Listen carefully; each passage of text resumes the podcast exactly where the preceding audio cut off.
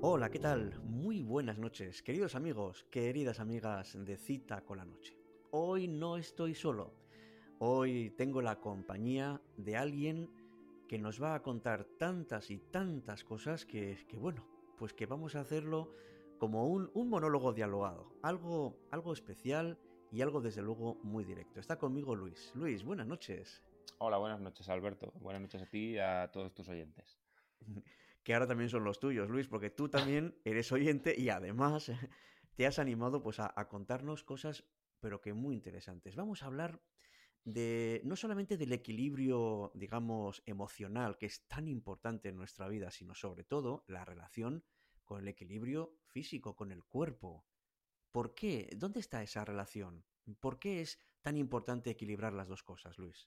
Porque yo creo que son parte de lo mismo. Eh, desde mi punto de vista, eh, como humanos, como animales, somos animales, ¿no? Animales racionales. Eh, sí. Cualquier animal eh, se mueve. Sin movimiento no hay vida. Es mi punto de vista. Entonces, en las sociedades actuales dejamos muy de lado el movimiento, mucho. E incluso si nos lo llevamos un poco al, al aspecto más, eh, digamos, mental, más, más emocional, cualquier, en los monasterios antiguamente, monjes budistas, sí. por ejemplo, demás, todos tienen su parte física, aunque no practiquen ejercicio como tal, no van a un gimnasio a estar una hora eh, encima de una cinta corriendo, ¿no? Sí, Pero sí, sí, tienen su parte de labor, de labor, ¿no? De movimiento diario. Para mí es fundamental. No entiendo, yo no entiendo una vida equilibrada sin movimiento. Pues es verdad. Estamos acostumbrados, quizás, algunos, a, pues, a cuidar nuestra mente, ¿no? Y nuestra mente la podemos cuidar, pues, de muchas maneras. ¿Cómo, cómo lo recomiendas tú? ¿Cómo ves tú que podemos cuidarla de una manera especial? A ver, eh, la mente. Bueno, voy a contar introduzco un poco sobre mí por, para que la gente diga, bueno, ¿y este que viene a contarnos aquí? Sí, bueno, claro, te presento como oyente, pero evidentemente eres algo más, claro que sí. Cuéntanos, Luis. Sí, a ver, bueno, yo mi trabajo es eh, de informática, de, bueno, ingeniería aeronáutica además, trabajo en aeronáutica, no tiene nada que ver, pero hace muchos años siempre he hecho mucho deporte y hace unos años, a raíz de una, una reinvención personal, una metamorfosis, ese proceso por el que muchos hemos pasado, ¿no? Que sufres una crisis en tu vida y despiertas a, a ciertas cosas, pues abrí un blog que en un principio se llamaba Entrena como un humano y según fui evolucionando, eh, ahora mismo se llama Vive como un humano. Eh, uh -huh. Entrena como un humano, ¿por qué? Porque yo me alejaba del, del ejercicio como tal, de encerrarnos en un gimnasio, como he dicho antes, una hora al día o media hora al día, para mí no es sano tampoco. Eh, en muchos casos añade estrés al estrés, no, no, nos, no nos libera de él. ¿no? Entonces, eh, bueno, esta pequeña introducción, me preguntabas cómo trabajar mentalmente. Claro, no, te, te pregunto porque, claro, eh, hay gente que solo cuida la mente y hay gente que solo cuida lo físico. Sí. Entonces, un poco en el equilibrio está la cosa. Pero es que la mente, que es un poco lo que ahora muchísimos eh, oyentes seguramente les, les ocupa, ¿cómo podemos hacer que nuestra mente esté equilibrada en momentos igual tan complicados como los que estamos viviendo? Pues mira, eh, no sé cuántos, qué días hoy desde que estamos confinados. ¿Mes y medio llevábamos, algo así? Pues Yo, sí. Sí, ¿no? Más o menos. Yo no he dejado de hacer ejercicio ni un solo día, en mi casa, pero ni un solo día. Entonces, eh, cuidar la mente, las tres patas para mí es eh, mente, cuerpo y alma, o espíritu, o vamos a llamarlo cada uno como quiera, ¿no? Sí, sí. La mente para mí es la parte reflexiva, la parte que se ejercita con lectura, con debate, con, con música, con eh, el cuerpo está claro, con movimiento, y, y, el alma, pues eso es un poco más tuyo, ¿no? Pero yo, por ejemplo, eh, lo que desde hace años, eh, ahora que no podemos salir a hacer ejercicio en la calle, pues sí que intento escuchar podcasts como el tuyo, eh, sí que intento meditar, aunque no lo consigo a diario, pero sí que lo intento. Sí intento tener mis momentos de soledad todos los días, si es posible, me parece sí, importantísimo. Sí. Fíjate, la soledad, fíjate, eh, es tan importante de verdad. Mm. Eh, el momento para uno, es decir, este momento es para mí. Eso ayuda a recargar o, o nos hace alejarnos más de las personas o de los problemas. No, no, yo, por lo menos a mí yo creo que ayuda a recargar. Yo tengo dos hijos adolescentes y, uh -huh. y bueno, nunca es fácil, pero en esta época ha habido, hay momentos complicados. Entonces, cuando me siento saturado mentalmente, un rato de soledad, meditar o estar en silencio. Eh, un rato te hablo de cinco minutos, no tiene que ser, no somos maestros. Sí, sí, sí, sí, claro, claro, no, desde luego. Entonces, dejar el móvil, eh, bueno, eh, la tele no la veo, eso hablamos después si quieres, pero dejar el móvil a un lado, cualquier distracción y estar cinco minutos en silencio, yo creo que es una recarga importante, o sea, y muchas veces ves la situación de otro modo, ¿no? Sí, porque te ayuda un poco a entrar más en ti, ¿verdad? Eh, a, eliminar, a eliminar, elementos distractores que podemos tener todos y un poco entrar en lo, que, en lo que realmente es uno. Pero da un poco de miedo, ¿no? ¿O no debería? No lo sé, a mí nunca me... Yo creo que no debería. Eh, supongo que depende un poco de cada persona. A mí nunca me ha dado miedo la soledad, al contrario. Eh, a veces es al revés y entiendo que eso tampoco es, es, es demasiado positivo, ¿no? Pero hay veces que me encuentro mejor en solitario que, en la sociedad. Y... como que uno lo necesita, ¿verdad, Luis? Como que se da cuenta que necesito este momento, ¿no? Sí, sí, para, sí. Para mucho... sí, sí, sí, Totalmente. Mira, por ejemplo, combinando las dos cosas, que es algo que yo hago mucho, el, trabajo eh, mental y el ejercicio, yo corro mucho por montaña. Y, y, para mí es una combinación perfecta de las dos cosas. Encontrarte solo en un, perdido en un bosque, en un pinar, en medio de un campo, después de haber estado una hora o hora y pico corriendo, estás contigo mismo, solo, escuchando los pájaros, tu respiración, tus zancadas, y son momentos, eh, bueno, yo estoy deseando hacerlo ya de nuevo. Sí, sí, sí. Claro, claro, porque son momentos un poco que sí, que tú necesitas. Y fíjate, yo no soy deportista, y nunca lo he sido. Sí me gusta andar y andar rápido. Bueno, por temas de salud tengo que hacerlo, pero sobre todo me gusta porque es un momento, primero, que hago actividad física y sobre todo, moverme rápido. No como quien ve escaparate, sino bien, o sea, dándole bien. Y además, al mismo tiempo voy escuchando podcast o voy escuchando música eh, o, o simplemente nada, simplemente voy pensando, oye, y son quizá los momentos más creativos que tengo. Sí, Correcto, a mí también me pasa. Muchas veces cuando voy entrenando es cuando te vienen las ideas. Y no solo me pasa a mí, mucha gente del entorno eh, con la que yo he hablado, gente que corre, que tal, entrenando es cuando te viene la chispa, te vienen esas ideas. Yo creo que es porque desconectas y entonces la mente se calma, ¿no? Y es cuando surgen las ideas, surgen las soluciones. O sea que acallas los ruidos y viene el silencio y ese silencio interior es el que de repente empieza a, sacar todo lo que tienes dentro, ¿no? Sí, sí, yo creo que sí. No sé si eh, tú o tus oyentes soléis leer sobre creatividad y demás, pero, pero los grandes gurús de la creatividad dicen que, que las grandes ideas vienen cuando desconectas.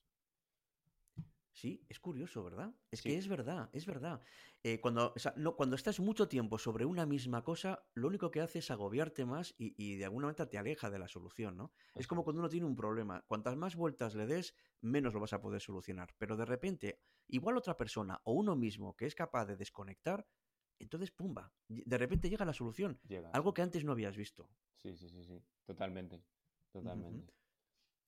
Oye, entonces el ejercicio físico, combinándolo con la mente, o sea, decir, cuerpo, mente y alma, que son un poco las tres patas que decías, lo del cuerpo y lo de la mente yo más o menos lo puedo entender, pero ¿cómo lo enlazamos con el alma? Es decir, ¿cómo, lo enlazamos con el con eso que realmente todos tenemos y que, y que da mucho sentido a, a quienes somos?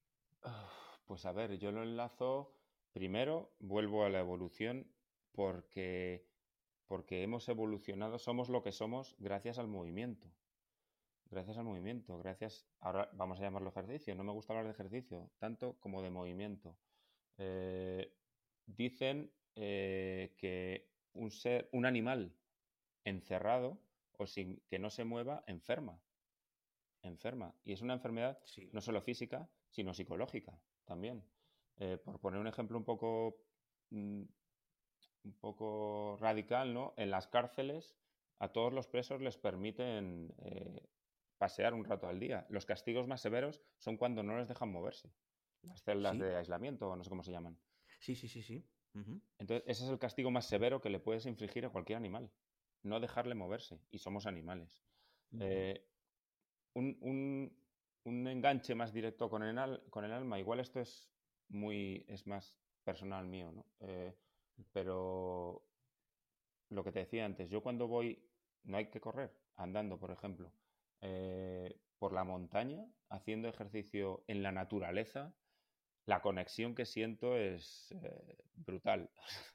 no la siento en ningún otro sitio. O sea, me siento parte de eso que decís muchas veces los que nos enseñáis, como tú, eh, sobre estas cuestiones del alma, ¿no? Sentirse parte de algo más grande. Yo solo lo consigo cuando estoy en la naturaleza moviéndome. O, bueno, a veces paro, incluso me paro a meditar. Paso por una encina, un pino y me paro cinco minutos, me siento y medito. Pero esa conexión solo la encuentro en la naturaleza. Uf, pues es verdad, ¿eh? es verdad. Y además que, jo, que a mí también me ha ocurrido, me ha ocurrido varias veces y seguramente a nuestros oyentes lo mismo, ¿no? Llegan esos momentos de, en que te sientes conectado con algo más que no eres tú, ¿no? Que te sientes parte de un mundo muy superior y que además eh, tienes algo que de alguna manera como que te da un cosquilleo, ¿no? Que dices, jo, tengo, tiene sentido el hecho de que esté yo aquí. Sí, sí. es, es verdad. ¿eh? Entonces, eh, Luis, eh, no es tanto ejercicio, sino el moverse, el movimiento, ¿no? La actividad, el no quedarse quieto, el no estar esperando que las cosas lleguen, sino que de alguna manera se puede interpretar como que uno las va a buscar. Sí, es un buen símil, la verdad. Ahora que lo planteas así, sí, es, es no quedarse quieto, es no, no quedarse, no esperar a que vengan las cosas, ¿no? Y además, desde un punto de vista de la salud, eh, el ejercicio libera ciertas hormonas que las llaman las hormonas de la felicidad, ¿no? Las endorfinas, las famosas endorfinas. Sí. Eh, con lo cual ayuda eh, a sentirnos muy bien, a sentirnos bien y además eh, ya no es solo el aspecto mental, aunque están enlazados. Dicen que las emociones son respuestas a, la liberación de, las, de ciertos compuestos químicos que el organismo libera, ¿no? Entonces, al final, es verdad, las emociones están atadas al cuerpo. Y son, procesos físicos realmente, sí. Eso es. Entonces, y, ahí metemos también los pensamientos. No sé a quién lo leí o lo oí, que un pensamiento al final dispara una emoción a través de esas sustancias. Pues al revés también se puede conseguir.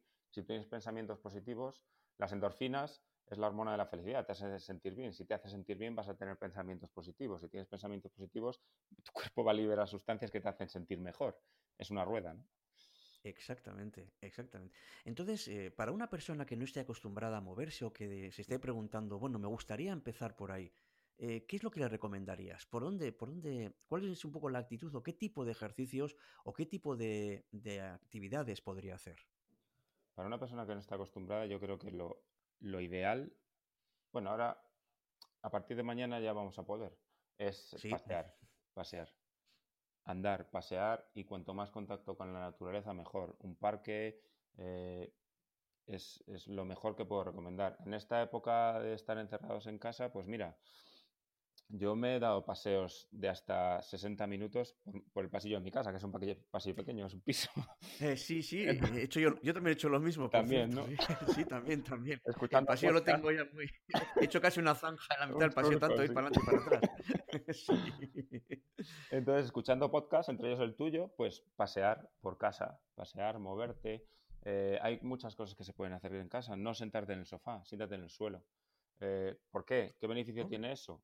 Pues que cada vez que te levantes, te vas a tener que levantar desde el suelo. Y eso implica que tienes que hacer un esfuerzo adicional al de sentarse en un sofá, ¿no? Ah, es verdad, es verdad, claro.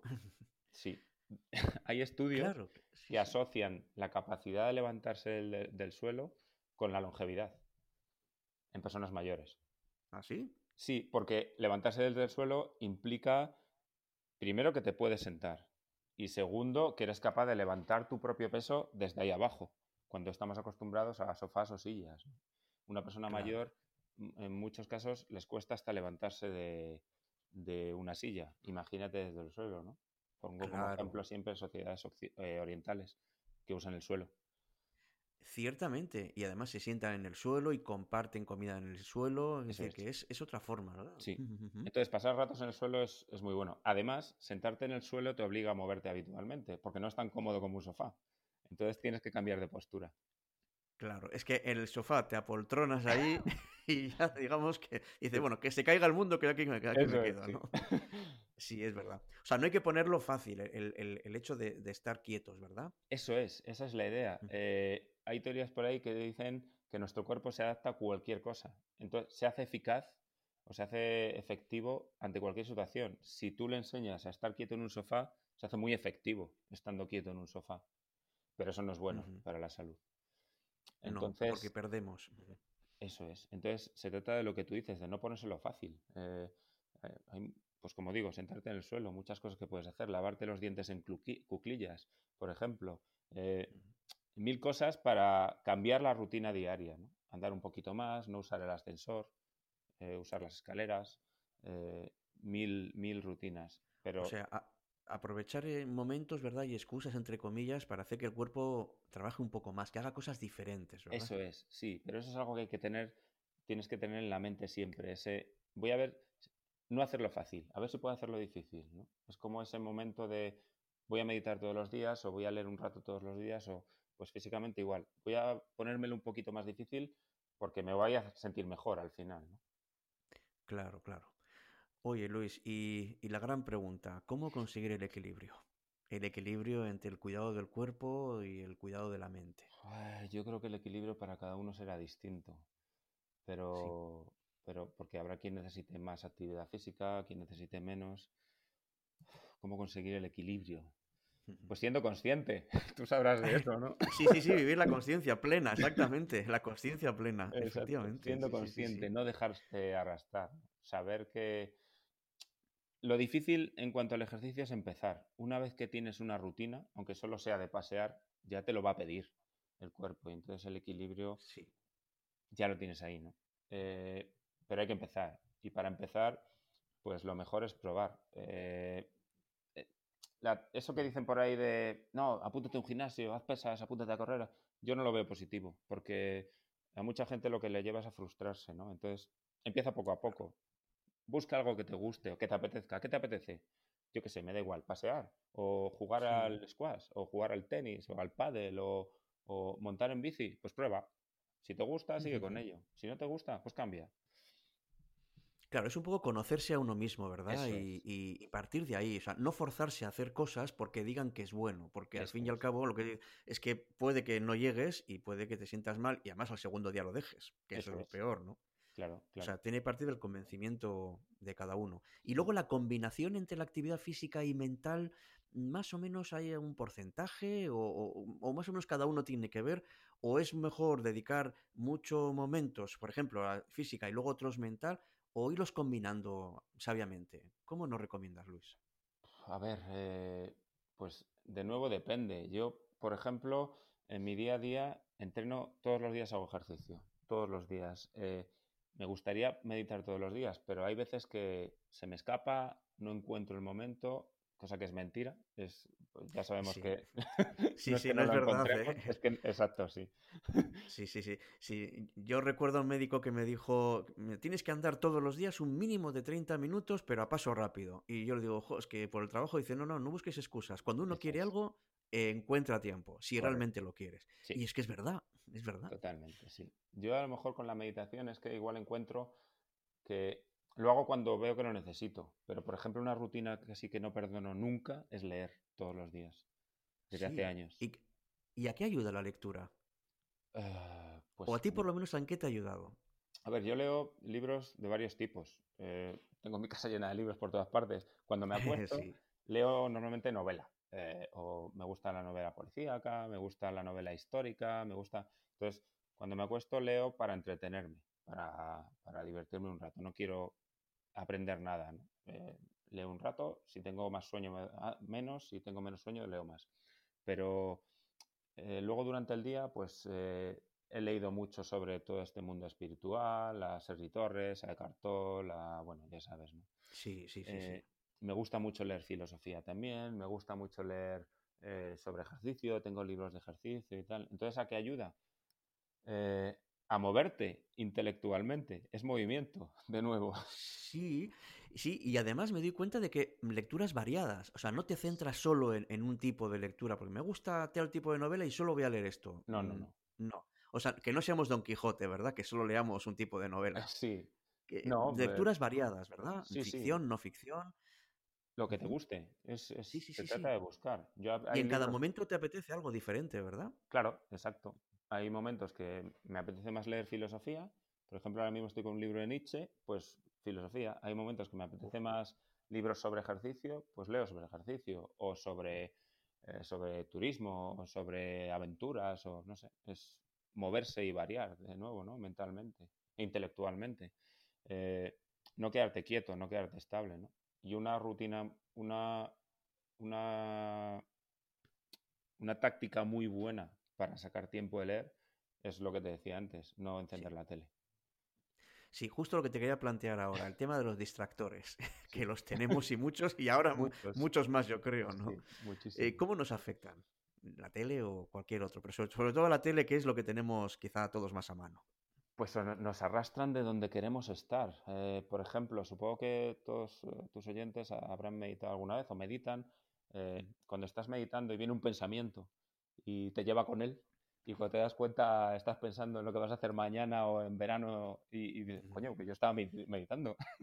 Eh, sí, sí, eh, pero se va, se va la mente, ¿verdad? se va, se va. Pues igual, estos distractores igual, pero, pero en un plan mucho más grande, ¿no? O sea, te sacan de, te hacen no ser tú. O sea, te llevan fuera a otro sitio, más aún la televisión, ¿no? Si, si ves programas de estos que hay eh, habitualmente y más durante esta, esta época, ¿no? El confinamiento. Sí, sí.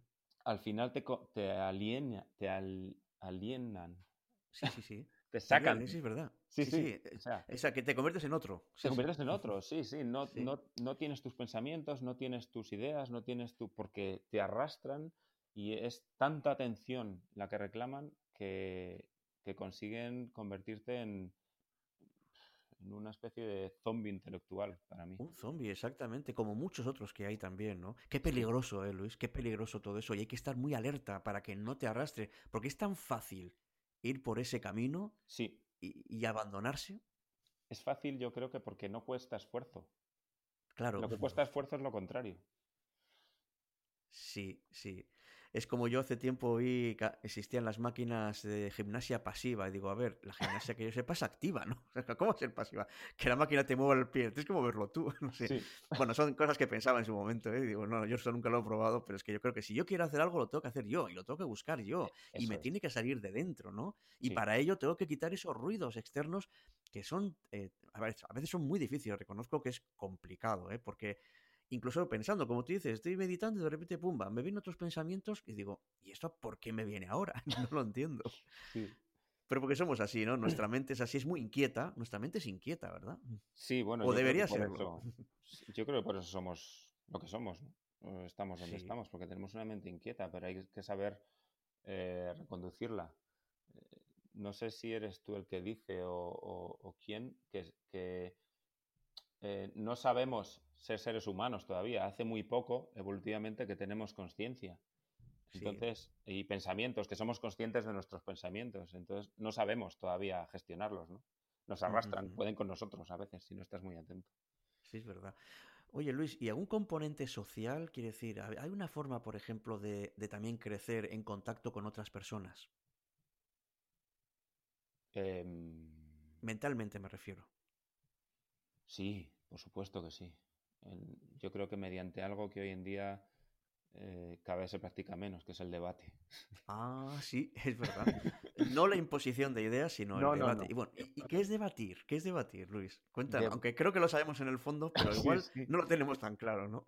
Debatir es eh, escuchar al otro eh, de forma activa, ¿no? Eso que tanto dicen que es la escucha activa. Yo cuando debato, si debato contigo, a mí me encanta debatir, me encanta pero de verdad, es decir, escucharte, pensar en lo que me estás diciendo, escuchar de forma activa, replantearme mis ideas y mis opiniones en base a lo que tú me dices.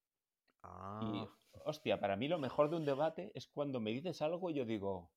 Ahí va, es verdad. ¿no? Es verdad, pues tienes razón. Sí, sí, sí, Eso hoy en día poca gente o no mucha gente está dispuesta a hacerlo, ¿no? Porque, porque al final eh, desechar por así decirlo, una opinión tuya es como que me la estás quitando, eh, pero, pero no me estás quitando nada, me estás ayudando a cambiarla. Y uno no puede pensar, estoy renunciando a una parte de mí.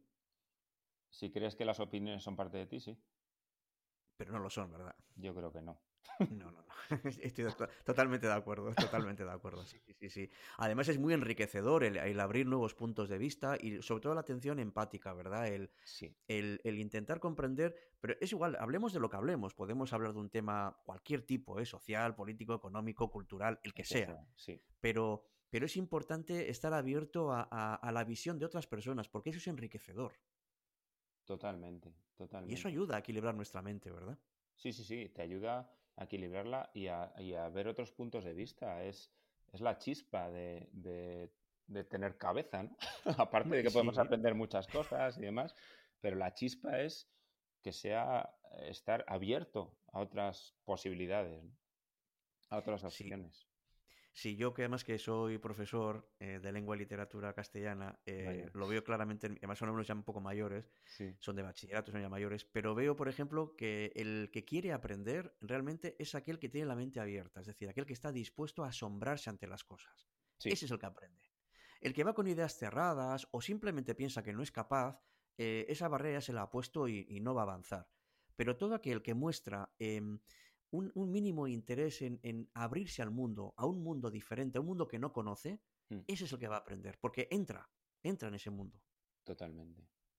Totalmente. Y un poco nos pasa a nosotros, ¿no? Porque la vida es un aprendizaje realmente, ¿no? Esto mismo que no estamos hablando ahora, yo estoy aprendiendo un montón.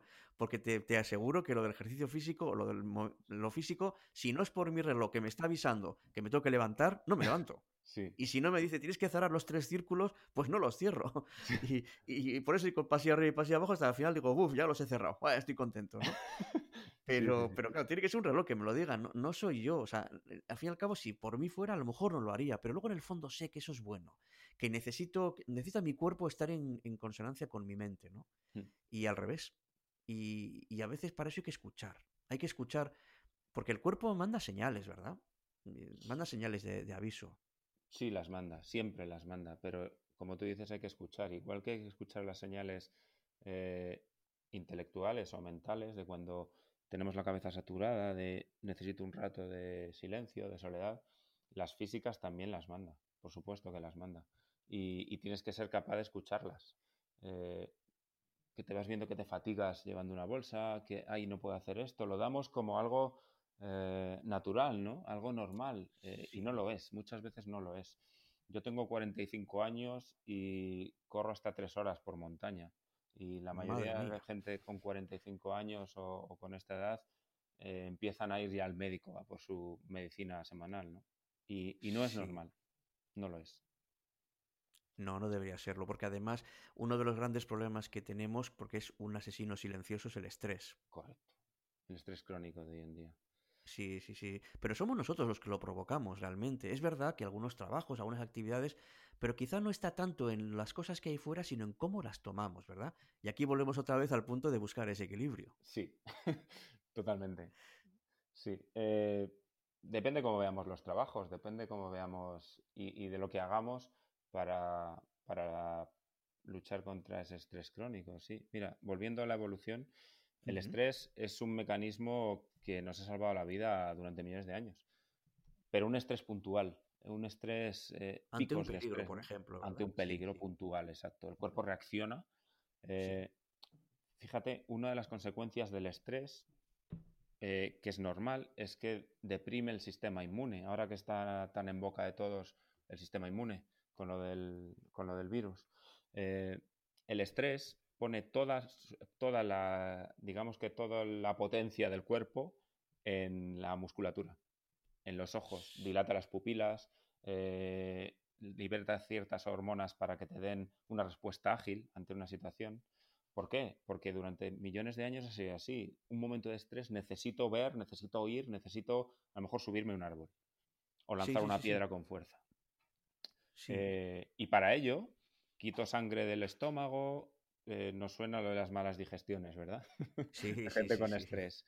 Pues para ello me llevo la sangre del estómago a otros sitios, no toda, pero por lo general, deprimo el sistema inmune, no, no quiero que mi cuerpo ahora luche contra las agresiones eh, eh, bacterianas o, o de virus, lo que quiero es que toda la potencia esté destinada a este momento concreto para poder escapar o poder cazar picos puntuales.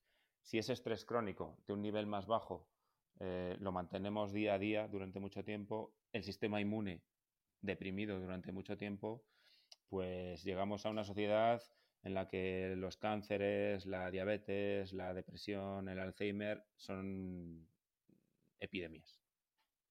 Efectivamente. Y están ahí presentes siempre, ¿verdad? Eso es.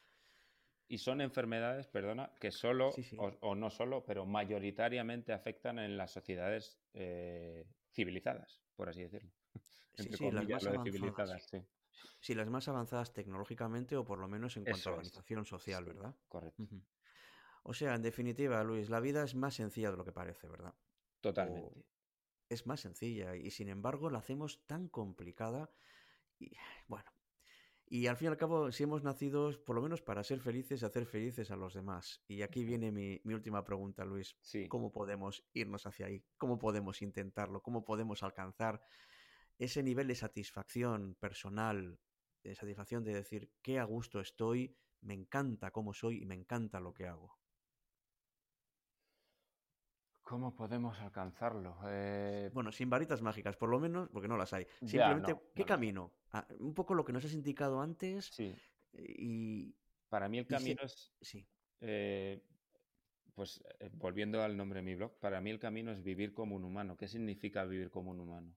Vivir como un humano significa comer como un humano, moverte como un humano y pensar como un humano. vamos a pensar en un pueblo, por no irme mucho más atrás. Un pueblo tradicional de nuestros abuelos, nuestros tetrabuelos. Esa gente, ¿cómo vivía? ¿Qué comían? Eh, verdura de la huerta, carne la que conseguían, el pescado si podían conseguirlo. Pues lo que tenían a su alcance, ¿no? Comida de verdad. Sí. Comida de verdad. ¿Qué actividad física tenían? Pues bastante. El, el, eh, o el huerto, o el campo, o la actividad diaria de la casa, que entonces las mujeres pues eran más, más proclives a quedarse en casa, ¿no? Pero bueno, tenían actividad física diaria. ¿Qué tenían mucho? Naturaleza y sol. Muchísimo. Muchísimo. y, y, en cuanto a la mente, eh, a mí me admira siempre, y siempre lo digo. Eh, cuando vas a un pueblo y ves a un señor mayor, a una señora mayor sentada en un banco, eh, mirando al infinito, ¿qué está haciendo? Sí.